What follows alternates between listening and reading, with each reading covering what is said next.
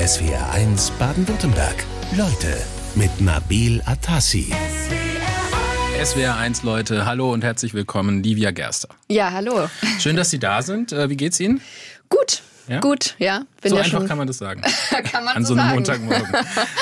Ja, wenn man schon gestern Abend nach Stuttgart äh, angekommen ist, kann man das ganz entspannt sagen. Ganz entspannt. Ja, genau. Sie kommen ja aus Frankfurt zu uns. Da ist Ja. auch Ihr Arbeitsplatz. Sie Ja. sind äh, politische Journalistin, Redakteurin bei der Frankfurter Allgemeinen Sonntagszeitung. Und wie der Name schon sagt, erscheint die ja sonntags. Ähm, wenn Sie jetzt heute Samstags. dort. Ach ja, die kommt ja Samstag, Samstag ja. schon, ja, genau. Ähm, sollte aber eigentlich, ja gut. Darüber könnte man diskutieren. ähm, Jetzt haben Sie ähm, zuletzt tatsächlich, das war ein Thema, das letzte Woche sehr aktuell war, äh, dazu eine Nacht auch in Lützerath Mhm. verbracht, allerdings noch lange bevor dann tatsächlich die Räumung war ähm, und haben dann eine Reportage darüber gemacht am 8. Januar. Wie war das äh, so von der Atmosphäre? Naja, es war noch nicht lange vor der Räume, also ein paar Tage vorher. Ne? Also die haben sich da schon intensiv darauf vorbereitet und wir waren dann auch dabei, also zusammen mit dem Fotografen war ich unterwegs, wie dann Barrikaden errichtet wurden und äh, die Straße aufgebohrt wurde und ähm, diskutiert wurde auch darüber, naja, wie gewalttätig darf, kann es denn zugehen? Es gab da schon so die ersten Zusammenstöße, waren da gerade schon und äh, das fanden auch die meisten ähm, gar nicht gut und waren da auch sauer und dann waren aber andere Franzosen, bisschen klischeemäßig, die da ja immer so einen anderen Blick drauf haben und sagten, also wir sind doch auch hier für eine Konfrontation und ähm, wenn wir hier nur friedlich sind, dann geht ja ein Ort nach dem anderen verloren. Also da deutete sich diese Diskussion schon an, aber da war es eben noch ganz ruhig. Wenn Sie jetzt sagen Franzosen, das klingt ja so ein bisschen nach ähm, Protesttourismus. Fast Ja. Schon, ja. Hat es da auch, äh, haben Sie das da auch äh, gesehen? Ja, also ähm, in der in der Woche zuvor, als ich da war, da waren wirklich nicht viele, da waren wirklich 100, 150 Leute maximal und das sind wirklich die, die da auch dauerhaft gelebt haben, also schon über ein Jahr zum Teil und das ist ja auch unter Umständen, die nicht ganz einfach sind. Äh, fließend Wasser gibt es zwar in den besetzten Häusern, aber auch nur kaltes und so und dann leben die da in den Baumhäusern. Also das waren schon die, die es wirklich ernst meinen.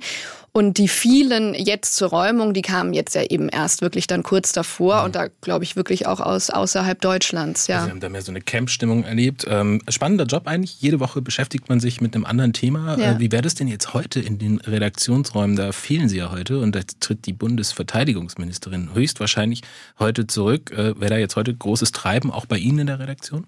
Ja, klar. Also ähm, natürlich in der Tageszeitung noch mehr, die jetzt sofort was daraus machen müssen und natürlich warten, äh, was passiert. Äh, Passiert's heute noch?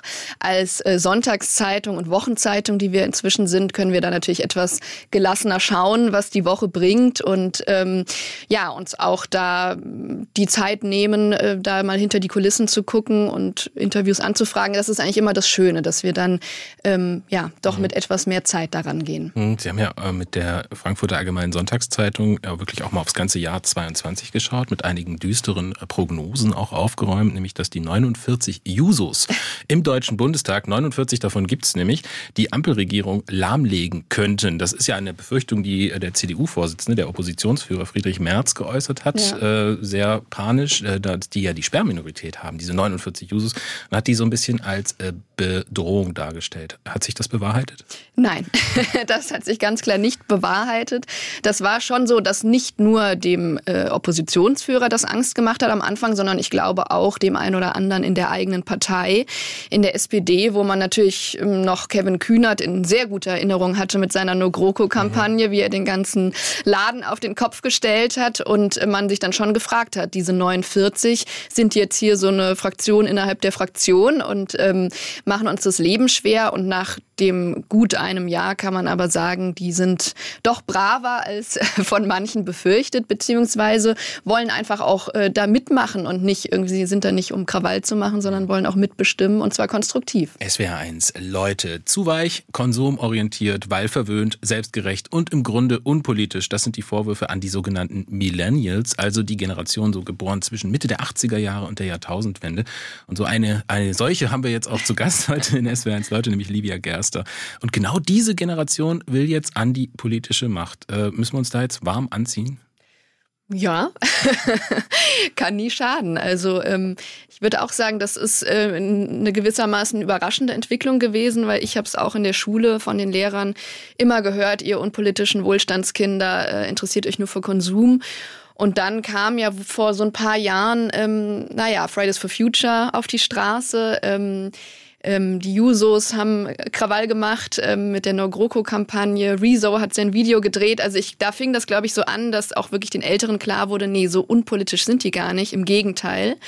Und mit diesen vielen Jungen jetzt im Parlament ist das die Fortschreibung dieser Geschichte. Waren die denn schon immer so unpolitisch, wie äh, das vorgeworfen wurde, diese Generation? Also es ist ja immer schwer für eine ganze Generation äh, natürlich zu sprechen und die auch so klar einzuordnen. Aber waren die schon immer so oder gab es da vielleicht so einen Schlüsselmoment, wo dann doch die Politik mehr in den Vordergrund gerückt ist? Ja, also ich glaube, wir waren das, ähm, ich bin jetzt 32, zu Schulzeiten schon. Ich meine, im Bundestag sind die jüngsten äh, 24, 25, die sind natürlich früher politisch geworden. Aber ähm, ja, wir haben das dann, also als ich zum Beispiel angefangen habe zu studieren, 2009 gab es den Bildungsstreik, da haben wir dann auch das Rektorat besetzt, gegen Bologna demonstriert. Aber ähm, das war noch, das hatte noch nicht so dieses Momentum. Es war irgendwie so, dass das überwölbende Thema fehlte, was dann eben gut zehn Jahre später mit dem Klima da war. Und ich glaube auch ähm, mit den Hashtags. Also äh, wir hatten eben Hashtag Friday for Future. Ähm, wir hatten äh, Black Lives Matter, Me Too, damit fing es eigentlich an. Und das war, glaube ich, eine Möglichkeit, wie das viel unmittelbarer wurde und man sich auch viel besser vernetzen konnte als vorher nur mit Facebook. Hm. Wir hatten letzte Woche eine junge Autorin äh, zu Gast und Aktivistin, Ananda Klar, und die fordert mehr Gehör für die junge Generation. Die ist jetzt noch ein bisschen jünger, weil die hat gerade erst Abitur gemacht, ist 19 Jahre alt. Sie fordert mehr politische Teilhabe für junge Menschen. Ähm, mit dieser Forderung ist ja, was Sie gerade erwähnt haben, Fridays for Future. Ähm, da gibt's ja prominente Vertreterinnen, die da auch schon vorne stehen. Sie sitzen jetzt auch hier. Die andere Dame war letzte äh, Woche da. Ähm, die Jungen haben doch Gehör. Ja, würde ich auch sagen. Also, ähm, aber das mussten sie sich echt erstreiten. Und das war vor ein paar Jahren, sah das noch ganz anders aus. Da gab es mal diesen Hashtag diese jungen Leute. Das ist, glaube ich, entstanden bei einer Talkshow, in der Kevin Kühnert saß, wo also die anderen Wissenschaftler nur über ihn geredet haben, als säße er gar nicht mit am Tisch. Und dann eben viele andere junge Leute auch angefangen haben zu berichten, wie es ihnen geht, dass sie einfach als junge Politiker geduzt werden von den JournalistInnen oder ähm, ja, also über gönnerhaftes Lob, sich beschwert haben von Älteren ähm, und äh, so wie man auch auf Rezo reagiert hat, da hatten die Älteren ja erstmal gar keine Sprache. Also Kram Karrenbauer, die dann erstmal sagte, also wir ähm, sind ja jetzt hier auch für die sieben äh, Plagen wohl mitverantwortlich. Man hat das irgendwie gar nicht ernst genommen mhm. und ähm, das hat sich, glaube ich, jetzt geändert. Also dass äh, die Älteren da schon verstanden haben, ähm, wir müssen denen auch zuhören, denn es gibt ja einfach eine demografische Unwucht. Es gibt viel mehr Babyboomer, ältere, mhm. als eben junge und deswegen müssen die auch so laut sein. Und ähm, das waren sie und werden jetzt aber auch gehört. Das finde ich, muss man den Älteren auch anrechnen. Ja, den Babyboomern äh, wird ja vieles vorgeworfen. Ja. Einander klar zum Beispiel hat da auch einen Vorwurf parat. Diejenigen, die Probleme verursachen, sage ich jetzt mal, Klimawandel zum Beispiel, und das dann nicht mehr ausbaden mussten. So. Hm. Diejenigen, die jetzt unfassbar viele Emissionen ausstoßen, die müssen das in 50, 60, 70 Jahren nicht mehr miterleben, sondern meine Generation und unsere Nachkommen das ist ja schon äh, ein ordentlicher Vorwurf, der da äh, jetzt im Raum steht. Sind die Babyboomer wirklich an allem schuld? Nein, natürlich nicht. Aber ähm, ich verstehe das schon, dass es jetzt aus Ihrer Sicht ähm, mit 19 Jahren natürlich sich auch noch mal krasser anfühlt, dass man das Gefühl hat, man ist irgendwie auch ohnmächtig, weil die sind ja noch nach wie vor die, die die Hebel in der Hand haben. Ähm, ich habe jetzt in meinem Buch die Jungen mir angeschaut, die ins Parlament eingezogen sind und jetzt auch ja politische Teilhabe beanspruchen und auch Macht ausüben und etwas daran ändern ändern. Aber das ist eben noch eine neue Entwicklung. Und ähm, ja, nein, sie sind nicht an allem schuld, aber es ist gut, wenn sie den Jungen zuhören und es gemeinsam angehen. SWR1 Leute mit der Journalistin Livia Gerster. Wir hatten gerade so ein bisschen über den Generationenkonflikt gesprochen in der Politik. Äh, die einen haben die Macht, die anderen wollen die Macht. Warum fühlen sich die Jungen, so nenne ich sie jetzt mal, von den Älteren, die nenne ich jetzt auch mal so, eigentlich so missachtet politisch? Naja, weil die Älteren einfach viel, viel mehr sind und äh, die Jungen sich da ein bisschen ohnmächtig fühlen, dagegen anzukommen. Ich glaube, jetzt ist das schon besser geworden, aber gerade in der letzten Amtszeit von Angela Merkel hatte man schon stark dieses Gefühl unter den Jungen im Land viel Frust, dass man das Gefühl hatte, diese ewige GroKo, es geht immer so weiter, die Parteichefs sind zusammen irgendwie 200 Jahre alt und ähm, die Jungen kommen einfach nicht zum Zuge.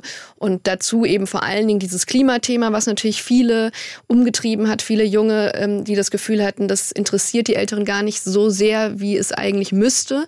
Und aber auch auf der anderen Seite, es gibt ja nicht nicht nur die Klimajugend, sondern auch die, die alle zum Beispiel die FDP bei der Bundestagswahl gewählt haben. Die meisten Erstwähler hatten die ja, die sagen, wir haben null Vertrauen in das Rentensystem und wir müssen jetzt selber anlegen, weil ihr euch darum nicht kümmert. Das ist doch eigentlich eine Wiederholung der Geschichte. Also die Alten müssten doch die Jungen eigentlich total verstehen, denn die haben das ja auch irgendwann mal durchlebt in den 60er Jahren oder 70er Jahren, als es dann darum ging, sich auch von der deutschen Vergangenheit zu lösen äh, und ähm, gesellschaftliche Veränderungen herbeizuführen. Hat man das alles vergessen? Nein, ich glaube, das wissen die schon noch ganz gut. Und es war wirklich damals ähm, ja ein, ein krasser Generationswechsel. Und das Land war natürlich irgendwie vom Krieg ähm, auch moralisch versehrt. Und da kamen dann eben diese Babyboomer, die so viele waren und stürmten alle gleichzeitig auf die Bühne und haben dann eben ähm, ja das Land übernommen. Und jetzt geht es aber natürlich ganz anders vonstatten, weil eben die jetzt ja immer noch so viele sind und die Jungen da jetzt auch hereindrängen, aber die Älteren, glaube ich, auch ziemlich genau wissen, wir müssen die jetzt auch einbinden, damit damit wir als Parteien oder als Land eine Zukunft haben. Denn wir Jungen, sage ich jetzt mal, müssen ja die ganzen Lücken füllen, wenn alle in Rente gehen. Die werden ja dann irgendwann groß sein. Es werden ja auch sehr viele dann auf einmal in Rente gehen. Dann wird es wahrscheinlich sowas wie Politikermangel geben in Deutschland. Ja. Äh, letzte Woche hatten wir Ananda Klar und die äh, hat dann natürlich auch was zugesagt. Und dann gibt es aber auch Erwachsene, die sich mega angegriffen fühlen durch meine Forderungen und mhm. die dann auch in den Diskussionen fast schon polemisch werden, mhm. die mit der subjektiven Perspektive kommen auf ihr eigenes Leben und dann auch überhaupt nicht bereit sind anzuerkennen, dass meine Generation und meine Argumente eine Daseinsberechtigung haben. Mhm. Also das äh, erlebt sie in der Diskussion. Ähm, können Sie das so bestätigen oder ist das jetzt ein sehr subjektiver Eindruck? Doch, ich glaube, das ist schon so. Denn natürlich ist das irgendwie. Ähm verstehen vielleicht Ältere das Miss, wenn man sagt, also nehmt uns endlich ernst und ähm, ihr habt hier irgendwie auch ein paar Fehler gemacht. Denn es ist ja jetzt nicht so, als hätten die Babyboomer uns irgendwie, würden uns jetzt ein, ein, marodes Land übergeben, in dem alles den Bach runtergeht. Man muss ja auch anerkennen, was sie geleistet haben und was sie für einen Wohlstand für dieses Land erwirtschaftet haben und ähm, eine Demokratie, die nach wie vor funktioniert, wenn sie auch unter Beschuss ist äh, von rechts. Ähm, aber beim Klima, naja, das wurde eben viel zu lange äh, liegen gelassen und äh, ähm, da verstehe ich eben schon, wenn junge Leute sagen, also das ist, unser Planet ist in Gefahr und äh, da habt ihr auch eine Mitverantwortung. Ihr habt immer nur ähm, gelebt, als würde es kein Morgen geben. Ja, Stichwort nehmt uns endlich ernst. Das war äh, dann letzte Woche tatsächlich eine häufig gehörte Anmerkung, Rückmeldung auch unserer SWR1-Hörerinnen und Hörer, nämlich der Verweis darauf, dass zum Beispiel Frau Klar ja bisher außer dem Abitur noch nicht so viel vorzuweisen hätte äh, und äh, jetzt nicht ganz klar ist, warum äh, soll man ihr jetzt zuhören? Stichwort nehmt uns endlich ernst. Ähm, also so ein O-Ton wäre da Kinder an die Macht, aber ohne Lebenserfahrung, Fragezeichen. Ist das ein berechtigter Einwand? Naja, also beieinander klar würde ich sagen, äh, ein Buch geschrieben zu haben mit 19 oder 20 Jahren, das ist ja auch schon mal eine Leistung. Und ähm, bei den PolitikerInnen, die ich jetzt begleitet habe für mein Buch, kommt dieser Vorwurf natürlich auch immer. Also äh, die, der alte Vorwurf, irgendwie Kreissaal, Hörsaal, ähm, mhm. ähm, Plenarsaal.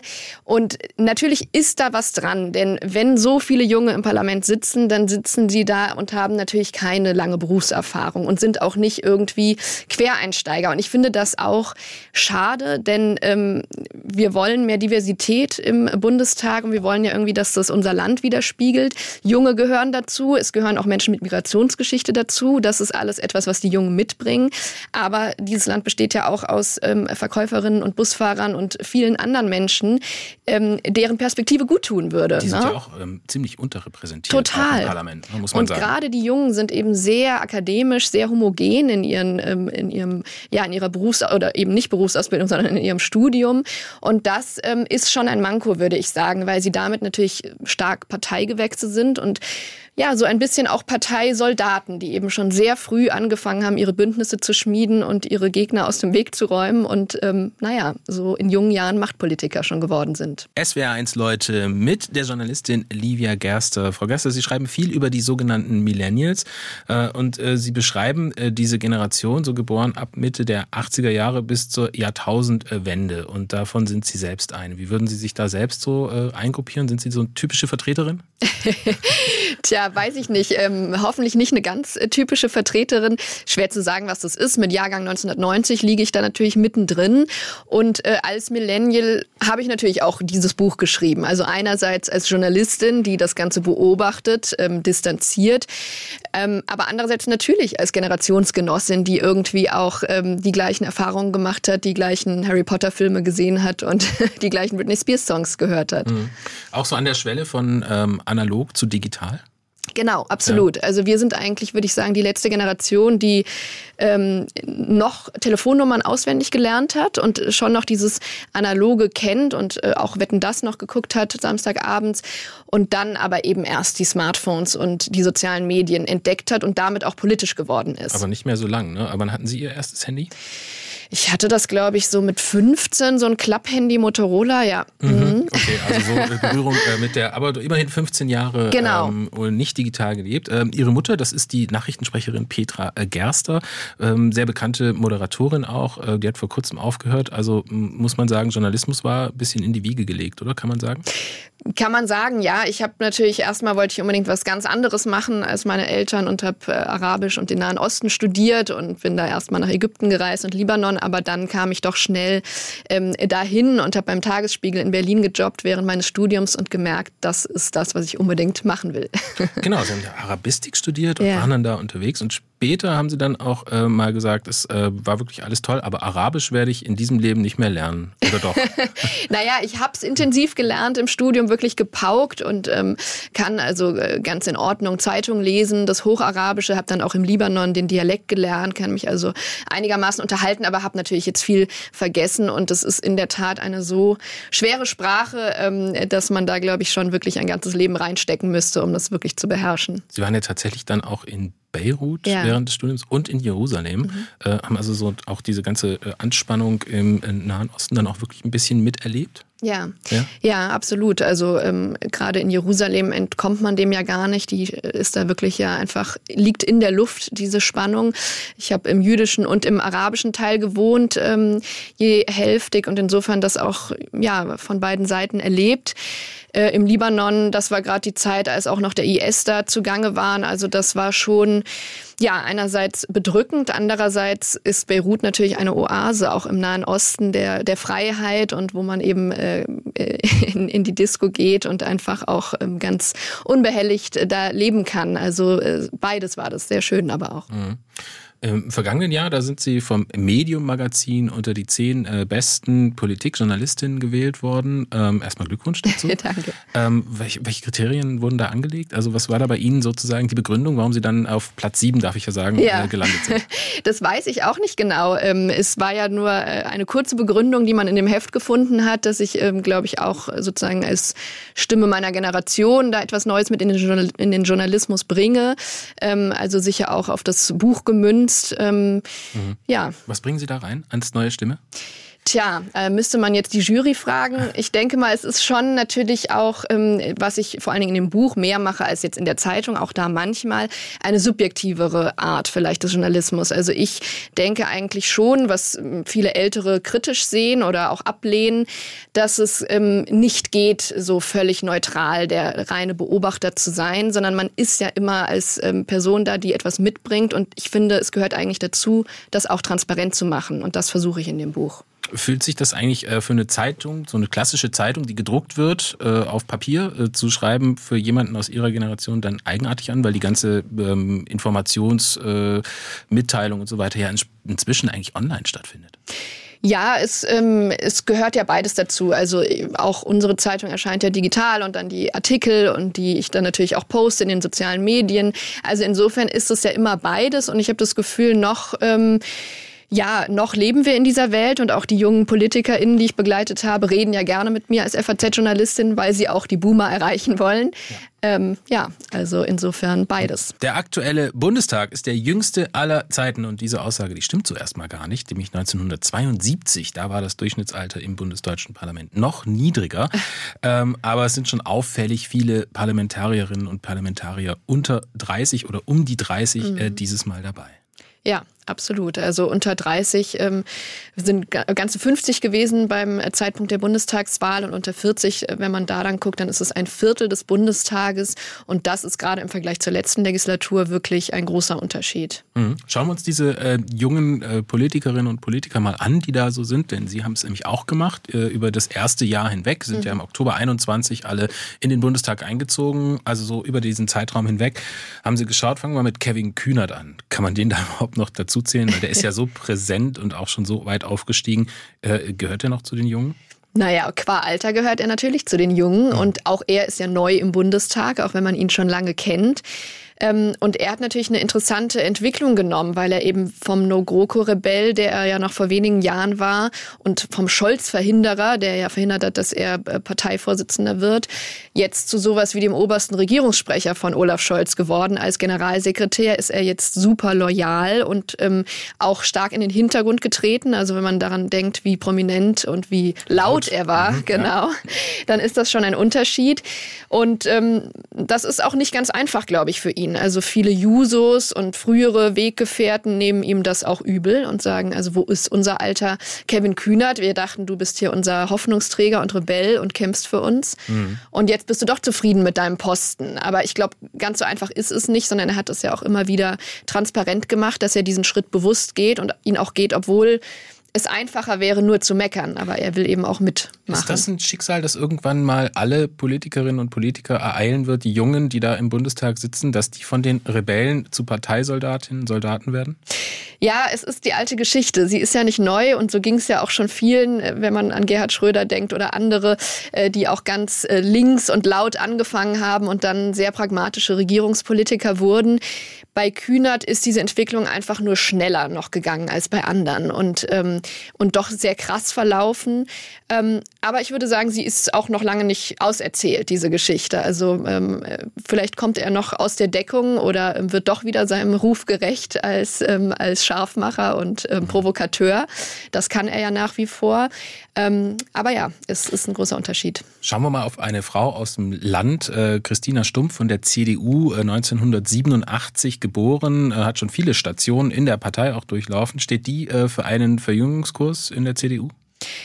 Ja, also sie ist ähm, auch sehr neu und auch überraschend in den Bundestag gekommen. Das war wirklich im Zuge der Maskenaffäre, als dann plötzlich in Weiblingen gesucht wurde und man dann sie auf dem Schirm hatte. Das war auch für sie selbst sehr überraschend. Und noch überraschender war für sie, dass dann Friedrich Merz eine Generalsekretärin gesucht hat und bei ihr nachgefragt hat.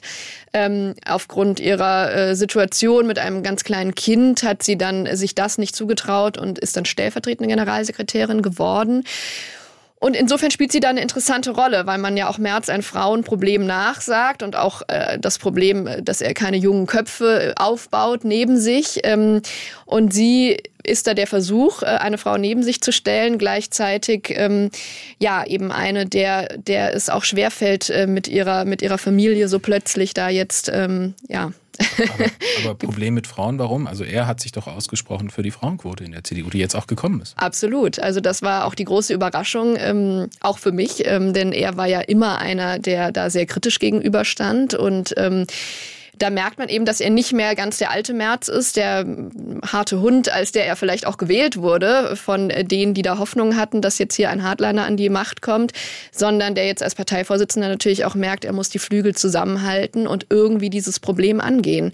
Denn die Frauen sind wirklich nach der Merkel-Ära, wo sie so prominent waren, Kram-Karrenbauer, verschwunden. Livia Gerster in SWR 1. Leute, sie hat sich mit den jüngsten unter den Politikern im Deutschen Bundestag befasst und eine, einige von ihnen über ein Jahr lang seit der Bundestagswahl 2021 begleitet. Wir waren stehen geblieben bei der CDU und deswegen muss ich jetzt einen kurzen Satz hören, doch zu Philipp Amthor. Äh, der war ja also bei den, der, der Schreck der Linken, würde ich sagen, der Shootingstar der Konservativen. Jetzt hat er schon seine erste Affäre hinter sich und ist gerade mal 30. Ja, er spielt auch in meinem Buch keine große Rolle, weil er eben keiner der Neuen ist. Er ist ja schon letzte Legislatur im Bundestag gewesen und ähm, immer noch jung, aber man hat das Gefühl, man kennt ihn jetzt schon lange. Und äh, er war ja auch immer ein, ähm, naja, ein alter Junge von seiner ganzen Art her, muss man sagen. Gehen wir doch mal dann äh, gleich weiter zur Bundesvorsitzenden der Grünen. Prominentes Beispiel auch hier aus dem Land. Äh, Ricarda Lang, die wird morgen 29 Jahre mhm. alt, ähm, muss sich viel Schelte anhören, wie kaum eine zweite, äh, unter anderem wegen ihrer Biografie mit dem abgebrochenen Jurastudium. Aber am häufigsten muss die sich anhören, sie sei zu naiv. Ist sie das? Nee, naiv ist sie wirklich ganz und gar nicht. Ähm ja, sie hat äh, ein abgebrochenes Studium und insofern ist das sozusagen dieser typische Weg vieler junger Politiker, die früh aufsteigen, aber eben keine Berufsausbildung haben, auch keinen Plan B somit und irgendwie dann doch abhängig sind auch von ihren Parteien. Ähm, aber was wirklich ganz und gar nicht auf sie zutrifft, ist so dieses Klischee, was man ja auch vorwirft, dass sie ja so identitätspolitisch sei und äh, sich nur um so Genderfragen kümmere. Und da hat sie, glaube ich, jetzt wirklich als Parteivorsitzende bewiesen, dass das äh, überhaupt nicht der Fall ist. Und eigentlich war sie das auch noch nie. Sie ist ja die Tochter einer ähm, alleinerziehenden Mutter gewesen, die ein Frauenhaus geleitet hat und ähm, kommt aus dem vom Land und eben überhaupt nicht aus der ähm, Hipster-Großstadt und kann, glaube ich, so mit den Grünen da auch ähm, auf diesem Weg helfen, ähm, sich neue Milieus zu erschließen und ein bisschen weg von diesem, ja, von diesem gutbürgerlichen Wohlstandsmilieu zu kommen. Ja, das, was Sie da beschreiben, dieses, ähm, dass man sein Studium abbricht und sich so ganz auf die Politik konzentriert, weil man eben schon von früh an diese Parteistation durchlaufen muss, ist das wirklich gut für so eine Politikerbiografie, so abhängig davon zu sein, auch im Parlament sitzen zu müssen? Also ich finde das auch schwierig. Das ist wirklich das, was mich auch ernüchtert hat bei der Recherche meines Buches, ähm, weil ich natürlich dachte, so viele Junge wie noch nie, die bringen da jetzt was ganz Neues mit rein. Aber ähm, ja, sie sind eben, sie sind eben in ihren Parteien groß geworden und somit auch in diesen sehr strukturkonservativen, ähm, in diesen Parteien verhaftet und ähm, auch nicht besonders offen gegenüber Leuten, die von außen kommen. Das hat zum mhm. Beispiel ähm, Armand Zorn von der SPD erlebt, der mit einer Initiative Initiative in den Bundestag kam, Brand New Bundestag, nach amerikanischem Vorbild, wollten sie da eben bewusst mal ganz andere Leute reinbringen. Und da haben dann die Jusos, die sich ja sehr progressiv nennen, plötzlich gesagt, nee, nee, nee, Moment mal, wir wollen schon selber bestimmen, wen wir aufstellen. Mhm. Er hat es trotzdem geschafft, aber da merkt man eben, so offen und progressiv sind die Jugendorganisationen nicht. Wer auch ein bisschen aus dem Rahmen fällt, ist Caroline Bachmann von der AfD. Die stammt aus äh, Sachsen und tatsächlich stellt die AfD vier der zehn ältesten Abgeordneten und keinen der zehn jüngsten. Äh, sie ist aber eine äh, von den Jungen mit dabei. Steht Steht die jetzt für so einen gemäßigteren Kurs der AfD als, als junge Frau? Nee, ganz und gar nicht. Also ich habe sie äh, auch deswegen äh, mir ausgesucht, weil sie die einzige junge Frau ist, also unter 35 und ich gespannt war und sie eben auch direkt ihren Wahlkreis in Mittelsachsen gewonnen hat mit großem Erfolg, ähm, die CDU-Abgeordnete da abgehängt hat. Ähm, und sie steht aber wirklich äh, für einen äh, durchaus radikalen Flügel ihrer Partei, gerade was den Impfkurs und Corona-Kurs angeht. Damit hat sie eigentlich die Wahl gewonnen, indem sie da wirklich ähm, sehr radikal, ähm, äh, durchaus auch verschwörungstheoretisch argumentiert hat. Und ähm, ja, insofern äh, kann man, glaube ich, nicht sagen, dass die Jungen in der AfD da einen gemäßigteren Ton reinbringen. Wie steht es denn mit der Linken? Das war früher eigentlich die große ähm, Kraft in den neuen Bundesländern, in den sogenannten neuen Bundesländern. Ähm, äh, die Heidi äh, Reichineck von den Linken, die haben sie sich angeguckt. Äh, die ist jetzt aus dem Westen, die ist Landesvorsitzende in Niedersachsen. Ähm, da tut sich die Linke jetzt gerade generell eigentlich besonders schwer. Wie ist das für so eine Junge dann jetzt gerade?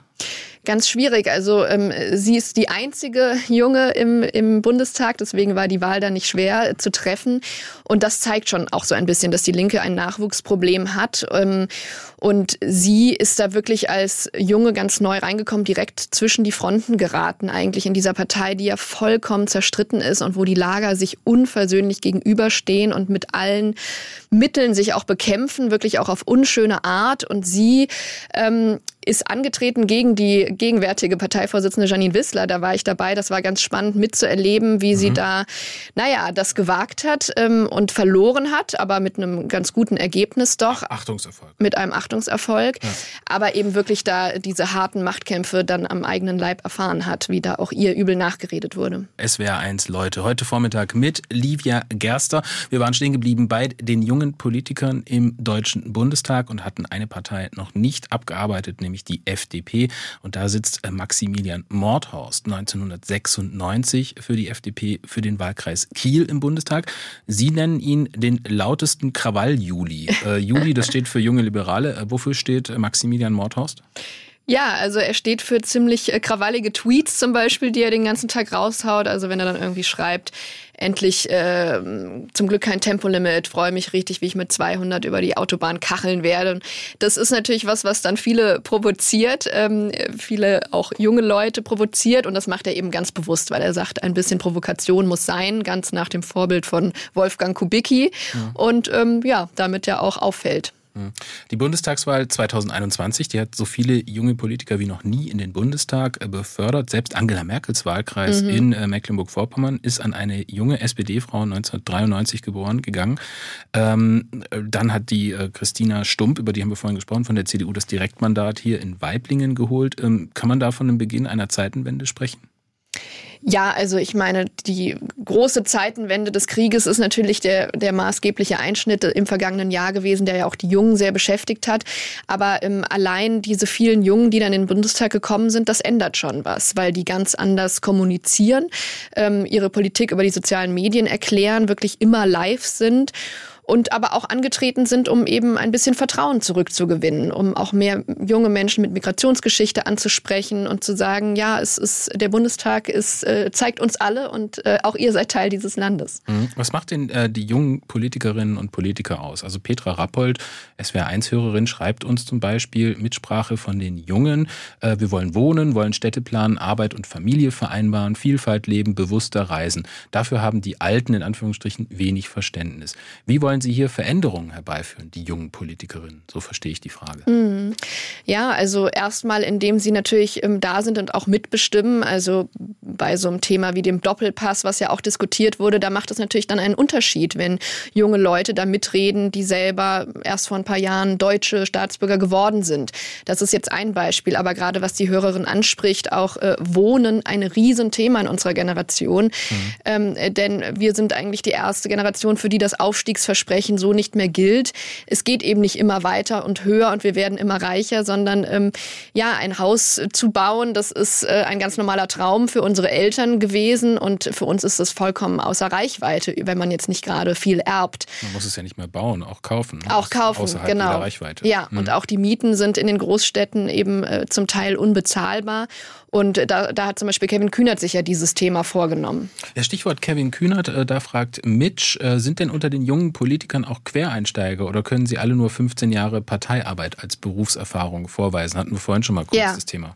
Also es gibt natürlich welche, wie gesagt, ich bedauere, dass es so wenige sind, aber ähm, es gibt zum Beispiel jemand wie Manuel Gava in der SPD, der ähm, ähm, einen Hauptschulabschluss hat und sich dann hochgearbeitet hat, wirklich vom Eisverkäufer äh, in den Eisvertrieb und dann eben zur Politik kam und somit wirklich eine eigene Perspektive mitbringt. Es gibt jemand wie den Mohanad Al-Halak von der FDP, der ähm, Abwassermeister ist und für das Kanalnetz seiner Stadt in Niederbayern verantwortlich war. War auch so ein Star auf den sozialen Medien. Ne? Absolut, ein TikTok-Star, wirklich, ähm, der da viele Follower hat.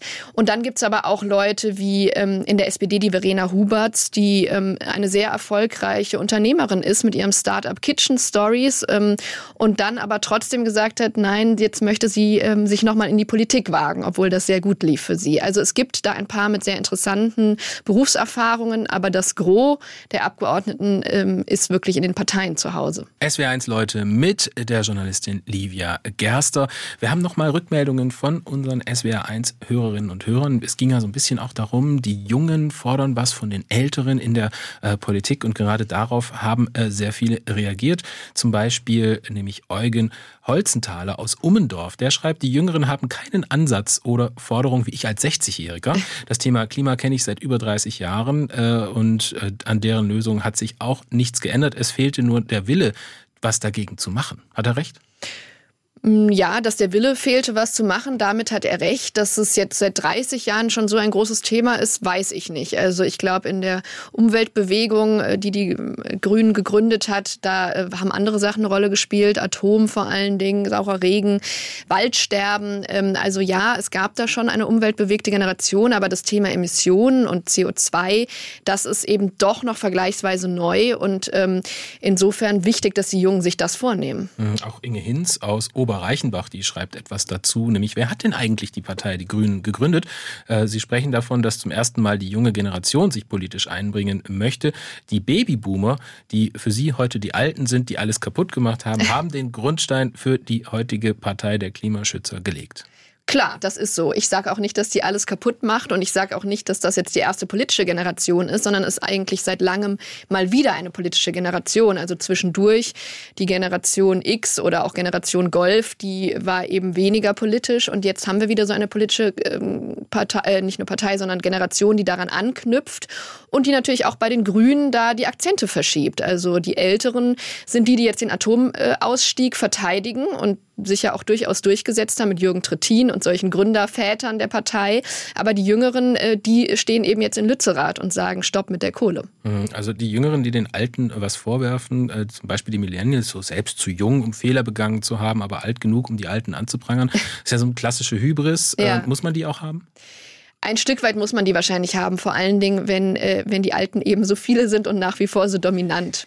Interessante Frage kommt von Roland in dem Zusammenhang. Was werden wohl kommende Generationen den Generationen von Fridays for Future und der letzten Generation eines Tages mal vorwerfen? Will der wissen? Tja, das wird wirklich die spannende Frage. Also ich könnten mir vorstellen, dass vielleicht ähm, jüngere Generationen irgendwann genervt sind, auch von diesem identitätspolitischen Thema, was natürlich die Jungen auch stark vertreten und mitbringen, was auch notwendig ist, weil ich glaube, viel zu lange wurde das nicht gesehen, dass ähm, eben im Bundestag nicht alle alle repräsentieren, wie Wolfgang Schäuble das etwa als Ideal anmahnt. Also ähm, ein, äh, ein Abgeordneter vertritt eben das ganze Volk. Das stimmt in der Theorie, aber ähm, de facto haben sich eben viele nicht so gehört gehört gefühlt. Und das wollen die Jungen ändern und da auch ähm, treten da auch für Quoten ein, äh, sagen mehr Vielfalt. Aber vielleicht ähm, ja, sind die Jüngeren irgendwann davon wieder genervt und sagen, jetzt hört uns doch mal auf, äh, lasst uns doch mal Brücken bauen und nicht immer nur betonen, wer ist welche Gruppe. Da muss man auch die Chance geben, vielleicht dann äh, von, der, ähm, von dem Einzelinteresse dann auch zum repräsentativen Politiker vielleicht auch sich zu entwickeln über äh, die Jahre. Ähm, mit den Babyboomern wird immer so abgerechnet, wenn jetzt die Millennials von den Boomern die politische Macht übernehmen, wird die Welt dann eine bessere sein? Hoffentlich. also ähm, das hoffe ich natürlich und auch dieses, diese Recherche für dieses Buch hat mir darin Hoffnung gemacht, weil ich gesehen habe, es gibt eben nicht nur eine sehr, sehr, sehr politische Jugend, die eben demonstriert und eben in Lützerath sich auch räumen lässt, ähm, äh, sondern es gibt auch diejenigen, die durch den Weg durch die Institutionen gehen und die eben ganz bewusst sagen, wir wollen nicht nur meckern ähm, von der Seitenlinie, sondern wirklich uns auch da reinbegeben und wir glauben an den Kompromiss und an die Demokratie, an die parlamentarische Demokratie. Und das macht mir eigentlich viel Hoffnung. Und was mir auch Hoffnung macht, ist, dass die Älteren äh, das ja auch anerkennen und auch die Jungen einbinden wollen ähm, und äh, ihnen auch durchaus Verantwortung zutrauen und die Jungen aber auch beweisen, dass sie die annehmen und zum Beispiel mit dem Krieg, auf den sie überhaupt nicht vorbereitet waren, da eine, ein ganz gutes Bild abgegeben haben. Klingt jetzt für mich nach einem versöhnlichen Ansatz, der Versuch eines äh, Schulterschlusses zwischen Alt und Jung, den brauchen wir doch eigentlich, oder was denken Sie? Den brauchen wir und den sehe ich auch. Also ich glaube, in den Fraktionen ähm, zeigt sich da, dass die Älteren das verstanden haben. Ähm, ohne die Jungen geht's nicht. Und ähm, ja, also um nochmal auf den Krieg zu kommen, gerade in der SPD und bei den Grünen, wo ja auch viele ältere Friedenspolitiker, pazifistische ähm, Politiker ähm, da noch das Sagen haben, haben die Jungen auch wirklich Druck gemacht und somit auch die Parteien da in die richtige Richtung geschubst und gleich gesagt, Waffenlieferungen gehören dazu. Und ähm, ja, ich glaube, das haben die Älteren auch anerkannt. Wir blicken weiter optimistisch in die Zukunft. Vielen Dank, Livia Gerster, für Ihren Besuch in Vielen SWR1. Vielen Dank, Nabil Atassi. SWR1 Baden-Württemberg. Leute, wir nehmen uns die Zeit.